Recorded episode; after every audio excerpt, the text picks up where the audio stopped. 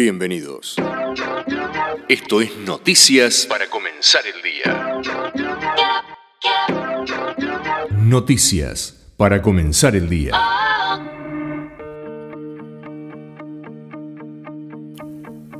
La noticia del día fue nuevamente el dólar. La divisa norteamericana subió 8 pesos para cerrar en 394. En realidad los economistas afirman que no es que subió el dólar, sino que el peso se devalúa. En el caso del blue, paralelo o libre, un 2,07%, mientras que el llamado oficial continúa su devaluación diaria y hoy fue del 0,36%. A su vez, el INDEC dio a conocer que los precios mayoristas aumentaron un 7% situándose por encima de la inflación minorista, con lo cual deja un resto de casi medio por ciento para el mes de marzo. El organismo que dirige Marco Lavani agregó que los mayoristas acumularon un incremento del 14% en lo que va del 2023. Los que más subieron fueron los importados, con el 9,2%, mientras que los nacionales lo hicieron el 6,8%. Todas estas cifras y la marcha de la economía seguramente se tratarán en el desayuno que convocó Sergio Massa en Economía junto a ejecutivos de bancos, compañías de seguro y de fondos comunes de inversión. Por la noche, Massa anunció que todos los organismos públicos nacionales deberán canjear sus tenencias en bonos en dólares bajo la ley extranjera por títulos públicos nuevos en pesos. Señaló que la medida busca dar de baja unos 4 mil millones de dólares de este tipo de activos en moneda extranjera. En paralelo buscará, con otras medidas, sumarle volumen al mercado del dólar contado con liquidación, en medio de la suba de las cotizaciones paralelas. Cuando se enteró, la vecina chismosa del barrio fue irónica. Dice que si la ANSES vende los bonos en dólares y los pasa a pesos, chau jubilaciones.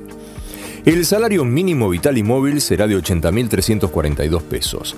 El Consejo del Salario resolvió un aumento trimestral del 26,6 de abril a junio. Las subas serán 15,6% en abril, 6% en mayo, 5% en junio y volverán a juntarse el 15 de julio.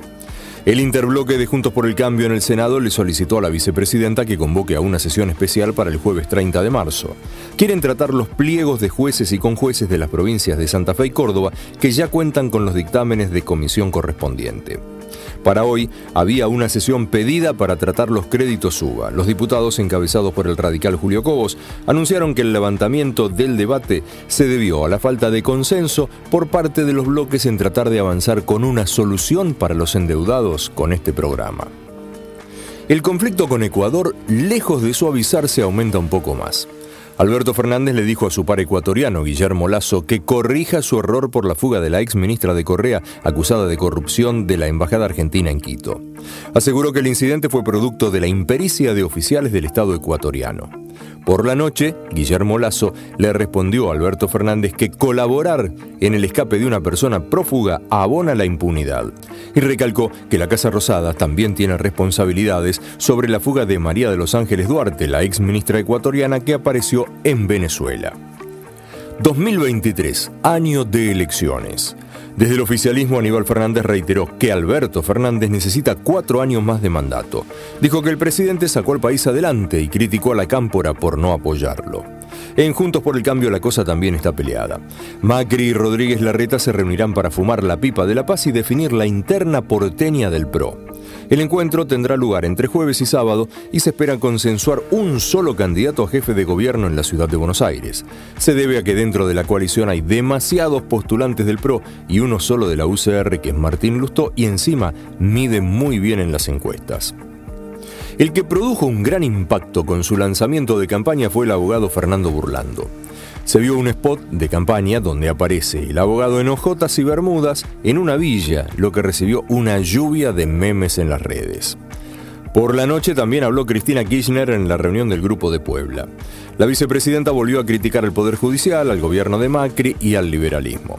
Agregó que es necesario recuperar el sistema judicial no solamente por lo que pasa con los dirigentes comprometidos con las causas populares, sino también con los dramas de la sociedad y dijo que no le interesa si la proscriben o si va presa.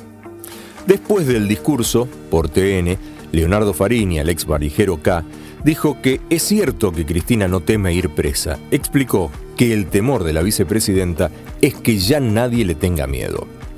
El que también recibió crítica fue Federico Pinedo. El ex titular provisional del Senado consideró que se debe crear una nueva moneda en la Argentina porque el peso, dijo, es una basura.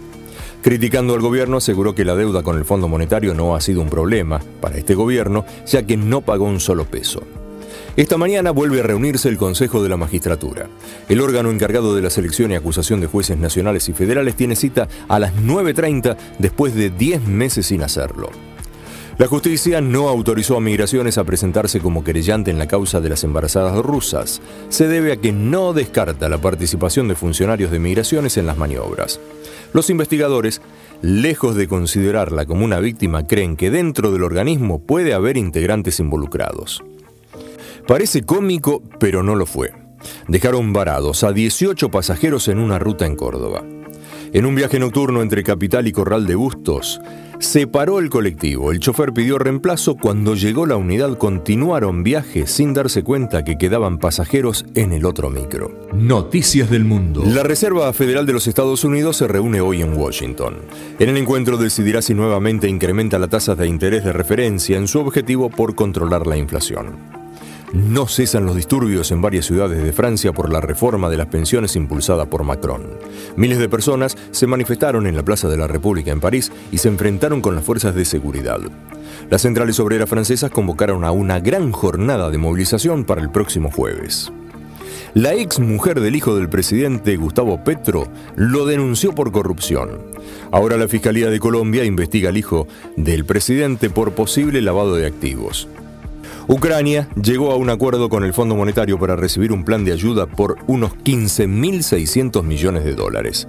El paquete de préstamos será para apoyar la recuperación económica del país afectado por la invasión rusa.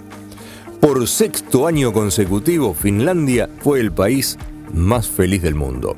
El informe se basa en las evaluaciones que hacen las propias personas sobre su situación, su bienestar económico y otros indicadores sociales. Lo siguen en el ranking Dinamarca, Islandia, Suecia y Noruega, luego Israel, Países Bajos, Suiza, Luxemburgo y Nueva Zelanda en ese orden. Noticias de deporte. La selección se prepara para el amistoso con Panamá. Habló Lionel Scaloni, dijo de todo, pero afirmó que su meta como entrenador es intentar que los jugadores sigan al mismo nivel y que hay que demostrarle a los rivales y a la gente que Argentina es un equipo muy duro de batir. Finalizó la octava fecha de la Liga Profesional, Vélez goleó a Central Córdoba de Santiago del Estero 4 a 0. En tanto, hoy se inicia el Master 1000 de Miami en tenis, con ocho tenistas argentinos en el cuadro principal, encabezados por Francisco Cerúndolo, que es el que mejor rankeado está de todos ellos. Esto fue todo, o casi todo por hoy. Si quieren, nos encontramos mañana desde la madrugada con más noticias para comenzar el día.